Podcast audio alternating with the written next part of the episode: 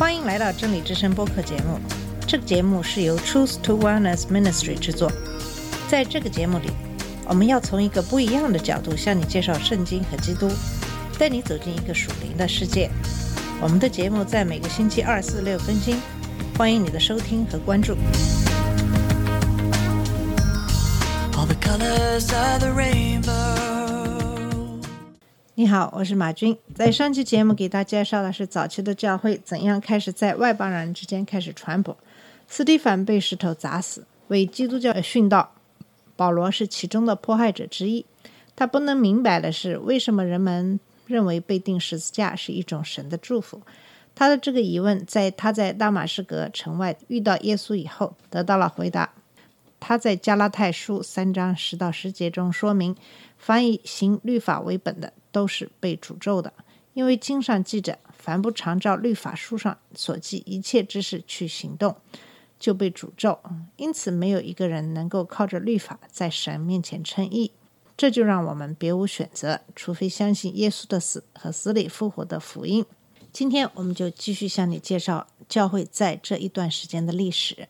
对于犹太教来说，基督教的观点是一剂强药，当权者并不想承认这一点，因此保罗这个原来的逼迫基督徒的人，变成了被逼迫的基督徒之一。他本来是处在一个非常独特的位置，有资格在犹太人和外邦人的基督徒之间搭起一个桥梁。保罗集三个社区于一身，就是犹太、希腊和罗马。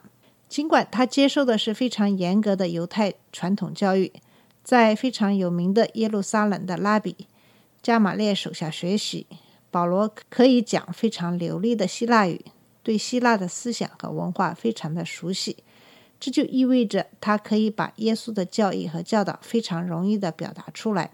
这些很多都是基于旧约的信仰，对于外邦人来说都是非常陌生的。对于异教徒来说也是不容易理解的。另外，保罗是罗马公民，这就给了他特殊的旅行的自由，在他的旅途中给他提供一些保护，同时也可以接触到各个社会群体的领导阶层。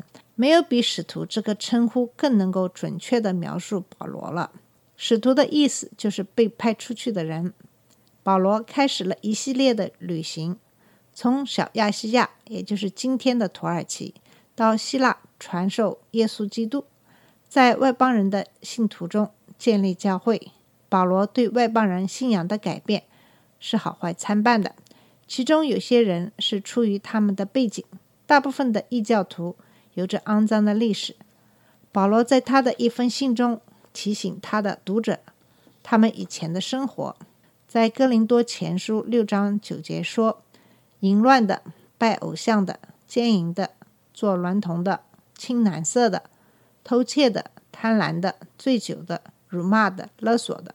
但是保罗说：“你们奉主耶稣基督的名，并记着我们神的灵，已经洗净、成圣、称义了。”这是哥林多前书六章十一节的内容。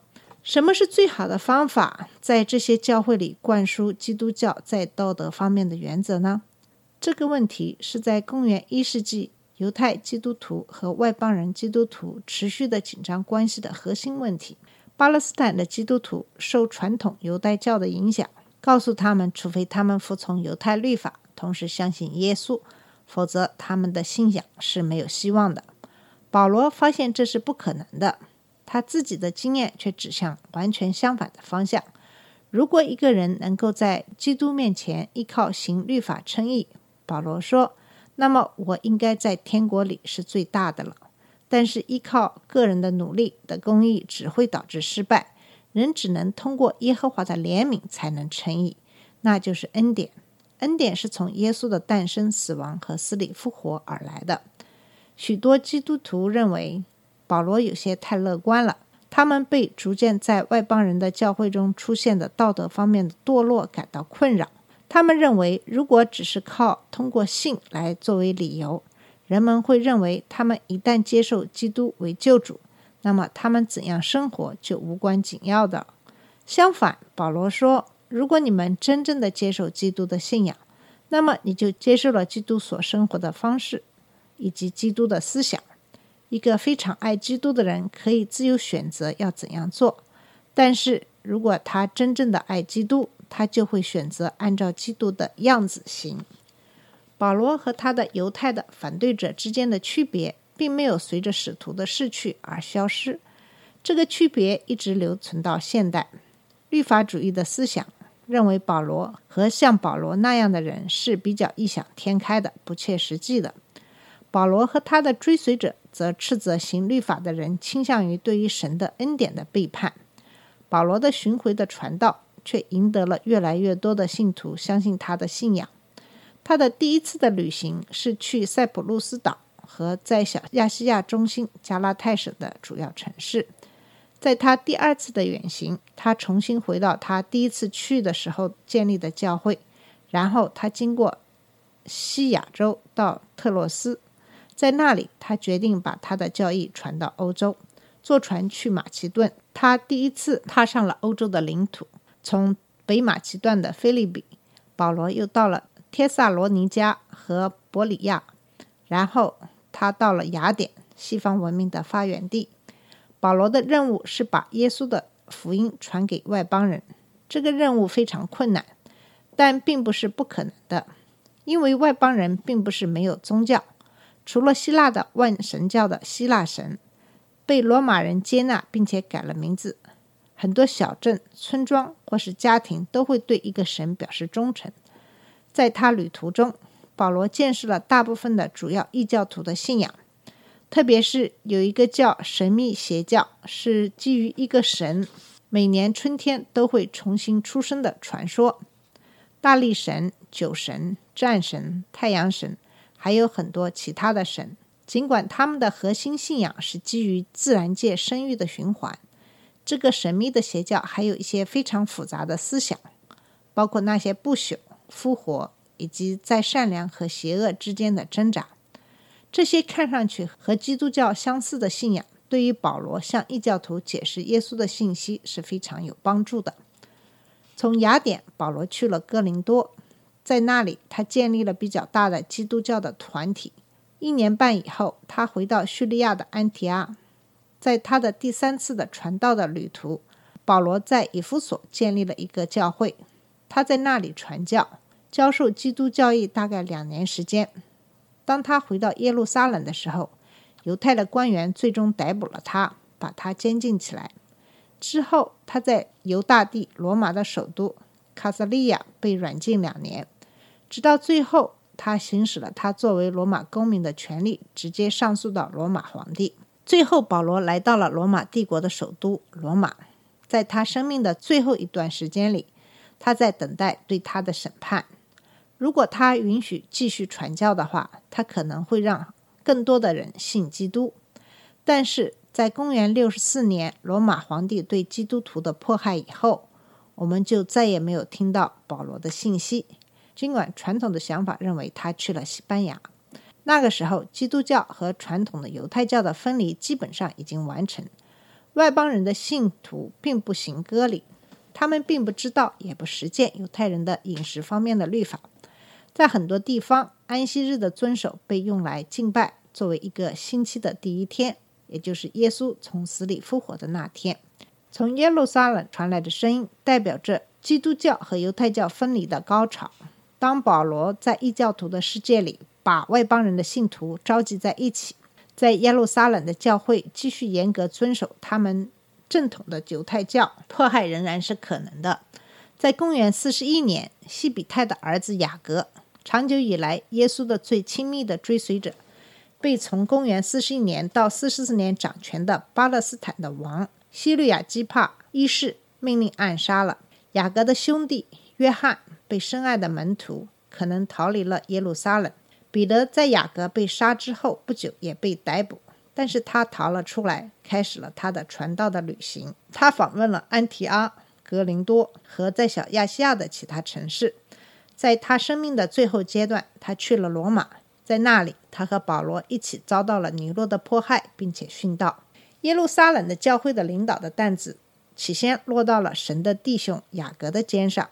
作为一个非常虔诚的遵循犹太教义的犹太人，他被他的教友们所尊敬。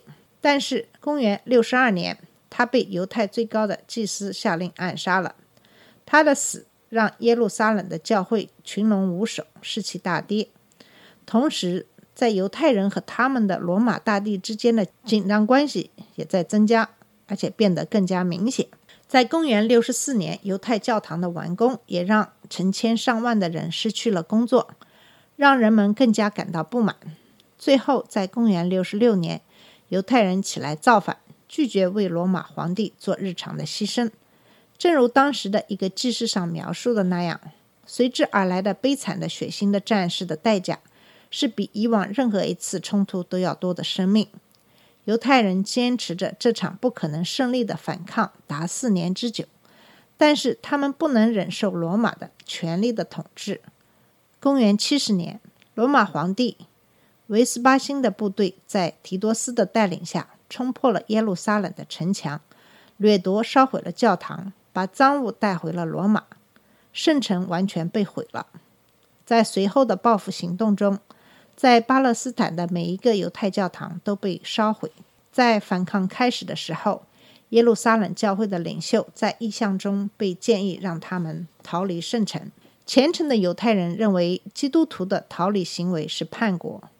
这也封印了教会在犹太世界里的命运。在一些年以后，犹太教决定禁止犹太教基督徒在犹太教堂里敬拜，犹太教和基督教就完全分裂开来。任何犹太人如果想忠于犹太教，就不可能成为基督徒。新的信仰成了在外邦人运动中保存下来的信仰。旧的葡萄酒的皮带子不可避免地裂开了，出于实际的目的。公元七零年对耶路撒冷的破坏，标志着使徒时代的结束。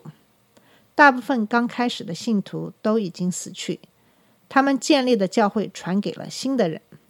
通过他们不知疲倦的施工，非常有效的新的灵丹妙药在地中海地区蜂拥而出，比反对派更长久、更有弹性。使徒们的信息忍受了迫害和反对。几个世纪后，在罗马帝国再次兴起。成为当时主导的信仰。好了，我们今天的节目就到这里，在下一期节目里继续给大家讲述教会的历史、天主教义的兴起。谢谢你的收听，我们下次节目再见。这里是真理之声播客节目。真理之声是 Truth to Wellness Ministry 旗下的一个节目，由 Truth to Wellness Ministry 制作和播出。如果你有什么想跟我们分享，请给我们发电子邮件，我们的邮箱地址是 truth to wellness at gmail dot com。你也可以直接去我们的网站 www.truth to wellness dot com 浏览更多的信息。下次节目再见。